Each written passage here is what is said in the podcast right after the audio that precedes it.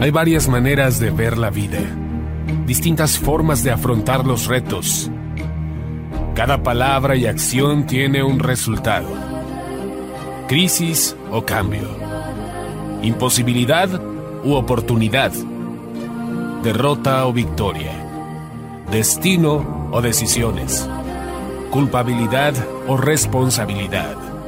Mentira o verdad. Víctima o vencedor. La diferencia se marca en los pensamientos, las ideas y las acciones. Esto es Mensajes de Victoria con Marco Tulio Carrascosa.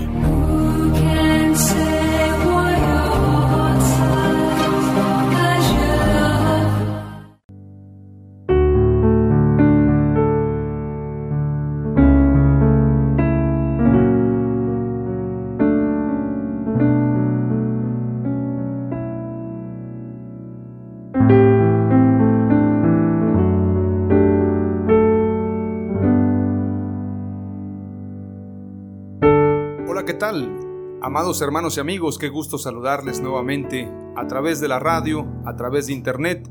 Hoy estoy compartiéndoles un nuevo episodio de la serie La Paternidad de Dios. A este episodio lo he titulado Mi Padre es mi cobertura.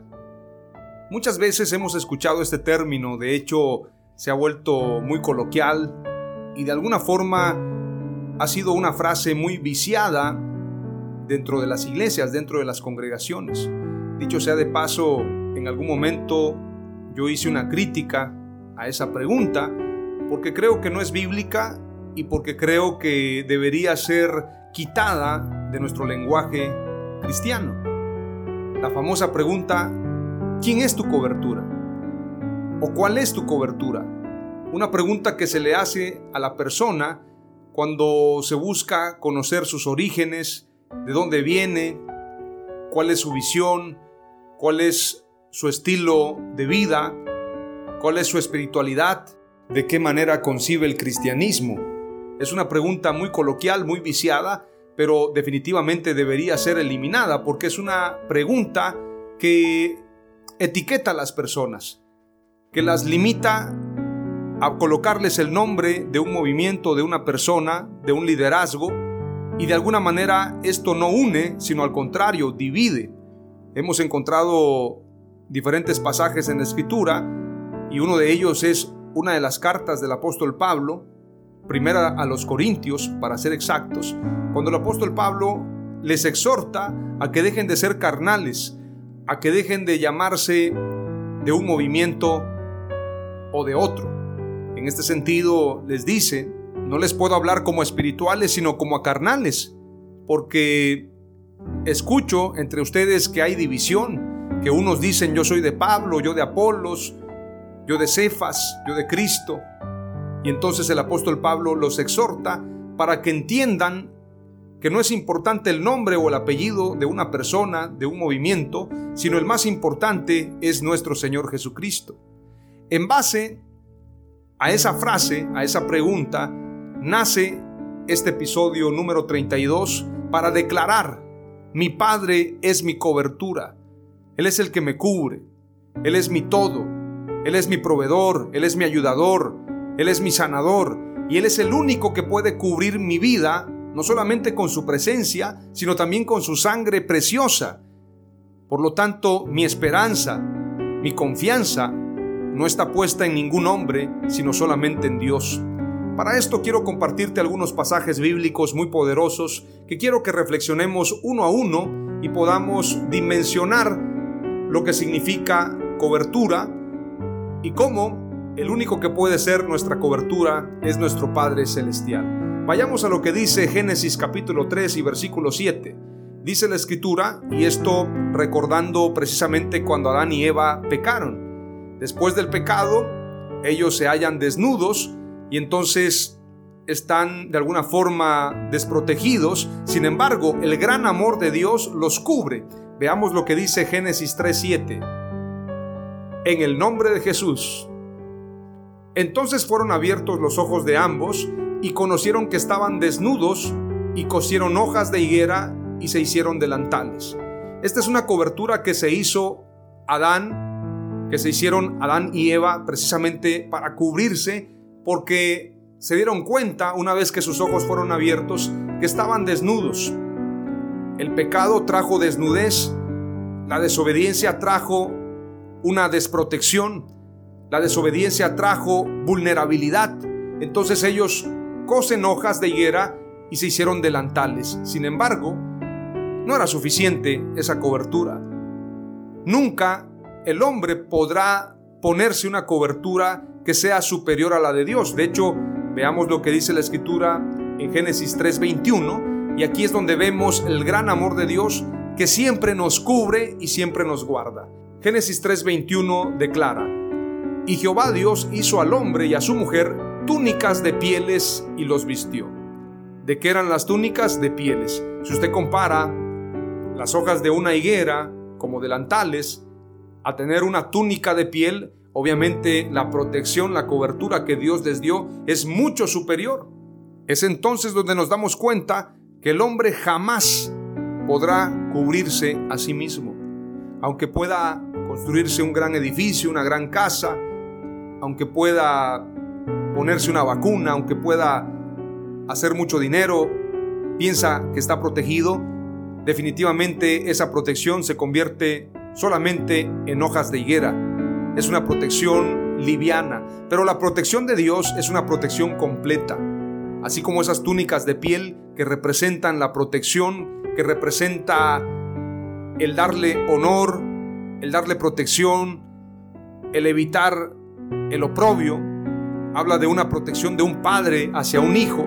Así definitivamente Dios nos guarda y nos protege a cada uno de nosotros.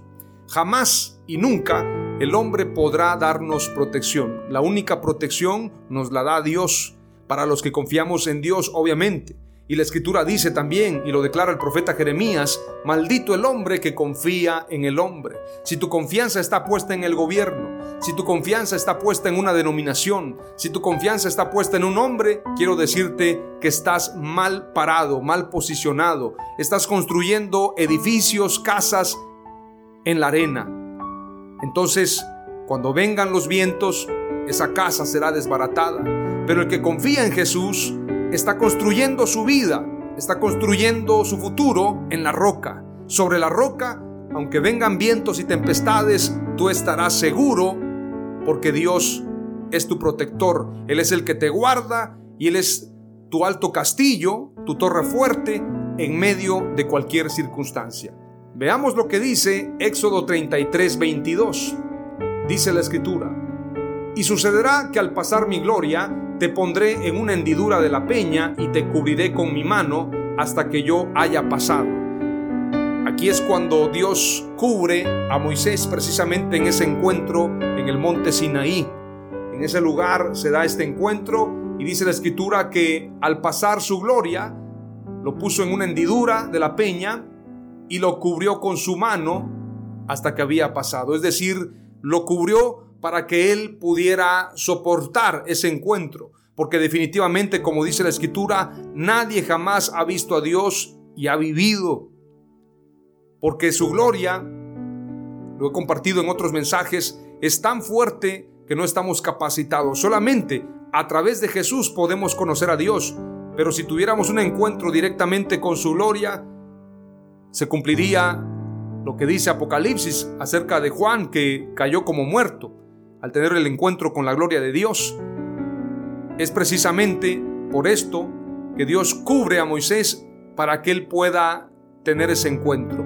Dios nos guarda, nos protege y esa mano poderosa es también para que nosotros podamos avanzar, ya que la altura de Dios y su dimensión es tan grande que para que podamos caminar con Él definitivamente tenemos que ser protegidos por Él mismo para que podamos tener ese encuentro con Él cara a cara. Salmo 17.8 declara, Guárdame como a la niña de tus ojos, escóndeme a la sombra de tus alas. Esto habla de protección, las alas de Dios, su protección, su refugio. Salmos 27.5 Porque en el día de la angustia me esconderá en su tabernáculo, en lo secreto de su tienda me ocultará, sobre una roca me pondrá en alto. Lo que te estoy declarando Él nos protege, Él nos guarda, Él nos esconde en un lugar seguro y sobre una roca para ponernos muy en alto y para librarnos de todo mal. Salmos 31:20 declara, de las conspiraciones de los hombres, tú los escondes en lo secreto de tu presencia. En un refugio los pondrás a cubierto de los enredos de las lenguas. Quiero decirte que Dios te guarda de todo peligro. Aún en medio de las conspiraciones globales, nuestra confianza y nuestra esperanza está en Dios. Salmos 32.7 declara, Tú eres mi escondedero, de la angustia me preservarás, con cánticos de liberación me rodearás. ¿Sabías que la alabanza es liberadora? Precisamente por esto, cuando un mal espíritu atormentaba a Saúl, venía David y tocaba el arpa, y a través del sonido del arpa, a través de este cántico de liberación, Saúl podía quedar tranquilo.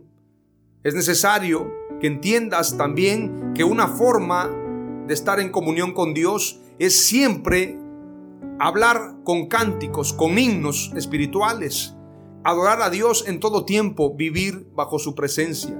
Dice la escritura en el Salmos 32.7, tú eres mi escondedero, de la angustia me preservarás, con cánticos de liberación me rodearás. Salmos 91, Señor, tú nos has sido un refugio para nosotros de generación en generación. Salmos 119, 114, Tú eres mi escondedero y mi escudo, en tu palabra espero.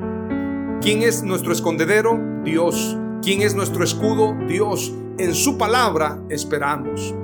Salmo 121, 5 declara, el Señor es tu guardador, el Señor es tu sombra a tu mano derecha. Nos habla de guardarnos y nos habla de protegernos. Su sombra nos trae descanso, nos trae refrigerio, nos trae seguridad. Proverbios 29-25 declara, el temor al hombre es un lazo, pero el que confía en el Señor estará seguro. Recuerda que a veces estamos atemorizados por circunstancias, tenemos ansiedad por alguna calamidad, sin embargo, en la mano del Señor, en su confianza, estamos seguros. Veamos lo que dice también la escritura en Isaías 25:4. Porque tú has sido baluarte para el desvalido, baluarte para el necesitado en su angustia, refugio contra la tormenta, sombra contra el calor, pues el aliento de los crueles es como un turbión contra el muro. Tenemos un muro, tenemos una protección contra cualquier tormenta, contra cualquier amenaza, contra cualquier guerra, porque estamos protegidos por el muro de Dios y como dice la escritura, tú has sido baluarte para el desvalido. La persona que está pasando por angustia acude a Dios y Dios le escucha y Dios le responde. Veamos lo que dice Isaías 26:20. Ven pueblo mío, entra en tus aposentos y cierra tras ti tus puertas. Escóndete por corto tiempo hasta que pase la indignación. Siempre que Dios llamó a guardarse es porque Él protegería a su pueblo. Así como sucedió en las diez plagas en el Éxodo, se guardaron y pusieron una señal de sangre en los dinteles precisamente para que el ángel no hiriera en esas casas. Y es ahí donde la protección de Dios siempre estuvo constante y fiel. Cuando tú te guardas, debes hacerlo bajo las alas de Dios y así estarás seguro. Isaías 32.2 declara, Cada uno será como refugio contra el viento y un abrigo contra la tormenta, como corrientes de agua en tierra seca, como la sombra de una gran peña en tierra árida.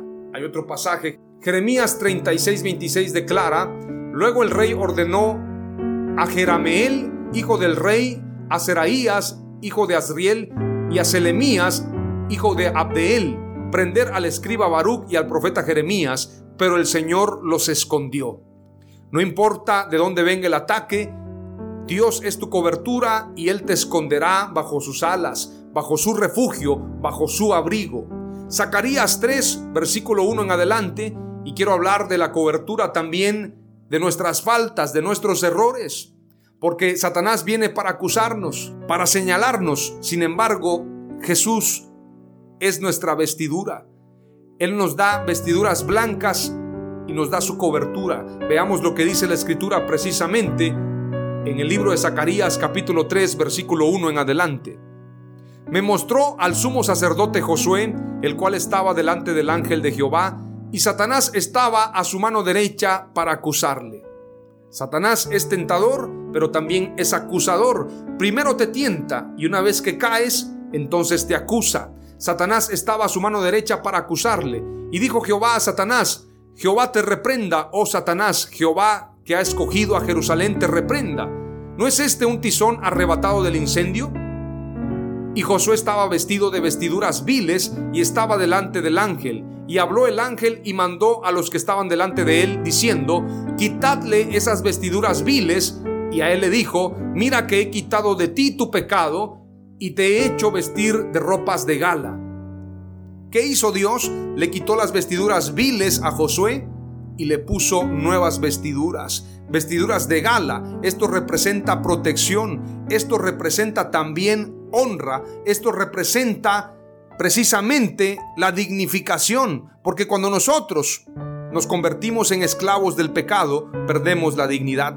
Pero cuando Dios nos levanta, entonces Él levanta nuestra cabeza. Y las vestiduras nuevas, las vestiduras de gala, precisamente permiten que tú y yo podamos comportarnos y caminar como reyes y sacerdotes para Dios. Nos da una serie de beneficios, de derechos, pero también de obligaciones. Veamos lo que dice el versículo 5 en adelante. Después dijo, pongan mitra limpia sobre su cabeza, y pusieron una mitra limpia sobre su cabeza y le vistieron las ropas. Y el ángel de Jehová estaba en pie, y el ángel de Jehová amonestó a Josué diciendo, Así dice Jehová de los ejércitos, si anduvieres por mis caminos y guardares mi ordenanza, también tú gobernarás mi casa, también guardarás mis atrios, y entre estos que aquí están te daré lugar. Si tú y yo nos mantenemos fieles, reinaremos con Dios. Pero el único que puede limpiarnos, el único que puede renovarnos, el único que puede darnos vestiduras nuevas es nuestro Dios. De nada sirve que vayas a misa, que vayas al culto, buscando ser dignificado, buscando ser purificado, si no estás a cuentas con Dios, nadie puede darte la santidad, solamente Dios. Y la santidad viene como un regalo cuando tú te humillas y reconoces tus errores. Es ahí cuando eres justificado. Recordemos la oración precisamente del publicano y el fariseo. El fariseo decía, gracias Dios porque no soy como este. Pero el publicano decía, perdóname no soy digno de ti, sé propicio a mí que soy pecador. Entonces Dios lo justificó. Cuando tú reconoces tus errores y te apartas de ellos, Dios te da nuevas vestiduras. Porque el único que puede limpiarnos, el único que puede glorificarnos, el único que puede darnos su santidad, es decir, el único que puede hacernos santos, es Dios, es Jesús. Veamos lo que dice también la escritura en Romanos capítulo 3, versículo 24 al 26. Pero Dios, por su gran amor, gratuitamente nos declara inocentes, porque Jesucristo pagó todas nuestras deudas, Dios ofreció a Jesucristo como sacrificio por nuestros pecados. Cuando creemos esto, Dios nos perdona todos nuestros pecados pasados, pues nos tiene paciencia. De esa manera da a conocer su justicia y muestra que Él es justo y que nos hace justos por tener fe en Cristo Jesús. La justicia es por fe. El único que pagó nuestras deudas es Jesús. El único que puede limpiarnos, el único que puede cubrirnos, el único que puede cubrir nuestras faltas, nuestros errores a través de su sangre es Jesucristo. A Él sea la gloria y la honra por todos los siglos. Primera de Timoteo 6:16 declara, el único que tiene inmortalidad y habita en luz inaccesible, a quien ningún hombre ha visto ni puede ver. A Él sea la honra y el dominio eterno. Amén. Lo que te decía al principio. Dios cubre a Moisés para que pudiera soportar ese encuentro. Recuerda que los israelitas decían, no soportamos esa voz. Un encuentro con Dios sería algo inmensamente impresionante. No hay manera de que tú y yo pudiéramos soportarlo a no ser por la protección de Dios mismo. Y dice la escritura claramente, el único que tiene inmortalidad.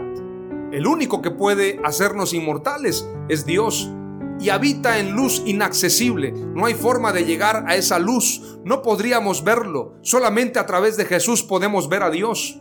Porque la luz donde habita Dios es inaccesible. A quien ningún hombre ha visto ni puede ver. No hay forma que puedas ver a Dios. A Dios nadie le ha visto. El unigénito del Padre, Jesucristo, su imagen, lo ha dado a conocer. A Él sea la honra y el dominio eterno Amén, dice la escritura. Tito 2.14 declara, quien se dio a sí mismo por nosotros para redimirnos de toda iniquidad y purificar para sí un pueblo para posesión suya, celoso de buenas obras. El que pagó para purificarnos es Dios. Por esto nuestro Padre es nuestra cobertura. Él es el que nos cubre de toda falta, de todo error.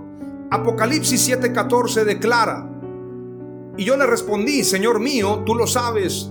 Y él me dijo, estos son los que vienen de la gran tribulación y han lavado sus vestiduras y las han emblanquecido en la sangre del cordero. Solamente por la sangre de Jesús podemos ser emblanquecidos. Nuestros pecados son limpiados a través de su sangre. Es la única forma. No hay otra forma. Guardando la ley Nadie puede justificarse solamente a través del sacrificio de nuestro Señor Jesucristo en la cruz del Calvario. Ahora vamos con la exhortación del apóstol Pablo y con esto vamos a cerrar. Primera de Corintios capítulo 1 versículo 10 en adelante declara, Pero amados hermanos, les suplico en el nombre de nuestro Señor Jesucristo que no discutan más, que reine entre ustedes la armonía y cesen las divisiones les ruego encarecidamente que mantengan la unidad en sus pensamientos y propósitos. Resulta, hermanos míos, que los de la familia de Cloé me han hablado de las riñas que se traen entre ustedes, es decir, de los pleitos. Me cuentan que algunos dicen, yo soy de Pablo, y que otros afirman, yo soy de Apolos, otros más dicen, yo soy de Cefas, y aún sostienen, yo soy de Cristo. Exactamente como hoy en día. Unos dicen yo soy católico, yo soy evangélico, yo soy mormón, yo soy testigo de Jehová, yo soy de Maldonado, yo soy de Cash Luna, yo soy de Dante Gebel, yo soy... Bueno, mencionan tantos nombres. Cada uno con su líder, cada uno con su cobertura. Y por eso preguntan, ¿quién es tu cobertura? Para saber si pueden llevarse bien con él o no. Haciendo divisiones, haciendo pleitos, compitiendo unos con otros, quién tiene la iglesia más grande, quién tiene el mejor pastor, en donde se predica mejor, en donde se cantan más alabanzas o mejores alabanzas, en donde hay más prosperidad económica. Bueno, es una guerra lamentable. Estas riñas suceden desde tiempos antiguos. Desde la iglesia primitiva ya se daban este tipo de riñas.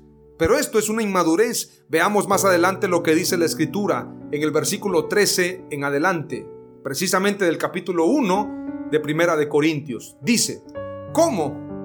¿Está dividido Cristo? A ver, díganme, ¿morí yo por los pecados de ustedes? ¿Fue alguno bautizado en mi nombre? claro que no. ¿Por qué le dan el lugar de cobertura a quien no murió en la cruz por nosotros? ¿Por qué le quieren dar el lugar de cobertura a un hombre que no murió en la cruz? Nadie puede ocupar ese lugar. El único que puede cubrir nuestras faltas, el único que puede salvarnos, el único que puede santificarnos es nuestro Señor Jesucristo. Quien se haga llamar cobertura está usurpando el lugar de Jesús. La cobertura, la única, es Jesucristo. No hay nadie más que Él. Veamos lo que dice el versículo 14. Gracias a Dios que a ninguno de ustedes bauticé excepto a Crispo y a Gallo. Así a nadie podría ocurrírsele que fue bautizado en mi nombre. Ah, y también bauticé a la familia de Estefanas. Creo que no bauticé a nadie más. Porque Cristo no me envió a bautizar, sino a predicar el Evangelio. Es más, mi predicación fue sin usar discursos propios de la sabiduría humana, para que el mensaje de la cruz de Cristo no perdiera su eficacia. Es decir, Él no trajo nuevas revelaciones, no trajo mensajes de humana sabiduría, sino el mensaje único, el mensaje frontal y directo de la cruz de Jesús. La reconciliación a través de la cruz. El darle el lugar, el centro a Jesucristo. Él es el único Dios, Él es el único Padre, Él es la única cobertura. Ahora veamos más adelante lo que dice Primera de Corintios capítulo 3. Si leemos toda la carta, la primera carta de Corintios y la segunda carta, nos vamos a dar cuenta que el apóstol Pablo se dirige a una iglesia inmadura. Los que le llaman cobertura o padre espiritual hoy en día a los ministros son gente inmadura, son gente carnal, que no tiene su fe fundamentada en Jesús. Esto lo dice el apóstol Pablo, no lo digo yo. Veamos lo que dice el versículo 1 del capítulo 3 de la primera carta a los Corintios. De manera que yo, hermanos, no pude hablaros como espirituales, sino como a carnales, como a niños en Cristo. Os di a beber leche y no vianda, porque aún no erais capaces, ni sois capaces todavía porque aún sois carnales, pues habiendo entre vosotros celos, contiendas y disensiones, ¿no sois carnales y andáis como hombres? Porque diciendo el uno, yo ciertamente soy de Pablo, y el otro, yo soy de Apolos, ¿no sois carnales? Los que dicen, yo soy de Maldonado, yo soy del Rey Jesús, yo soy de Casa de Dios, yo soy de Leywood, yo soy, bueno, de tantos nombres, yo soy presbiteriano, bautista, nazareno, católico, apostólico y romántico. De todas las denominaciones habidas y por haber. Es ahí donde hay carnalidad.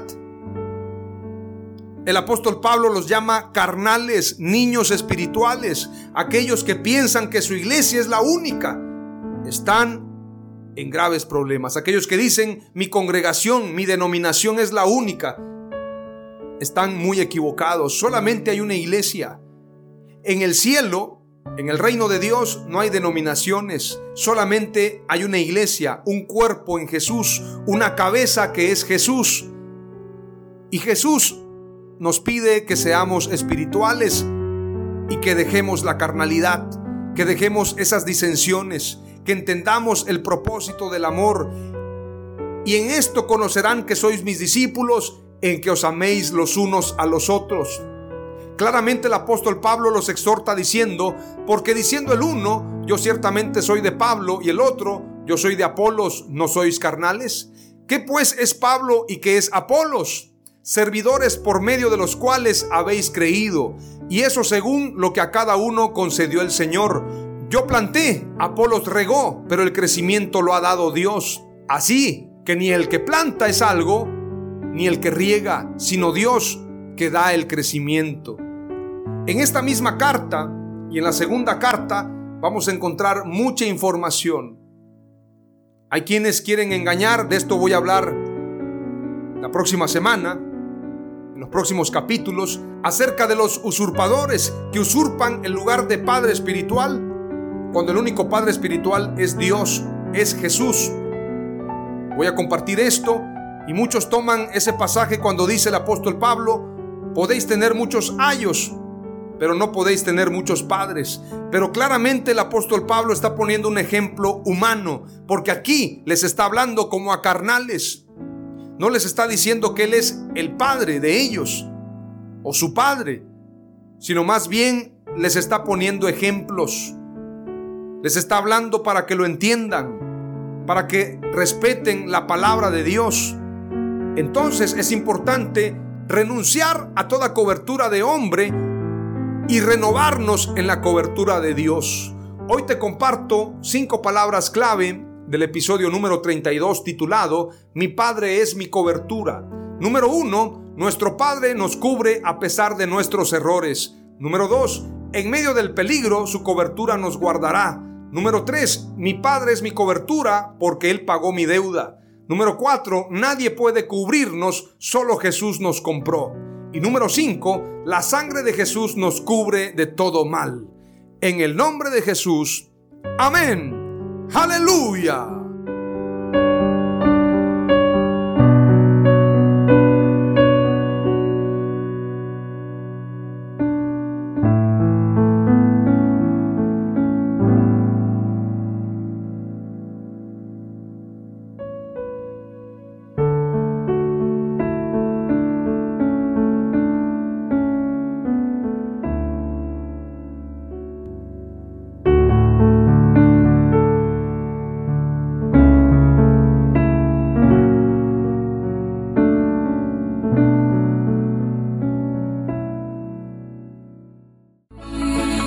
Fue Mensajes de Victoria con Marco Tulio Carrascosa. Gracias por escucharnos y seguirnos en nuestras redes sociales. Si deseas invitarnos a tu ciudad, escríbenos por inbox o al WhatsApp 961 66 882 99 961 66 882 99.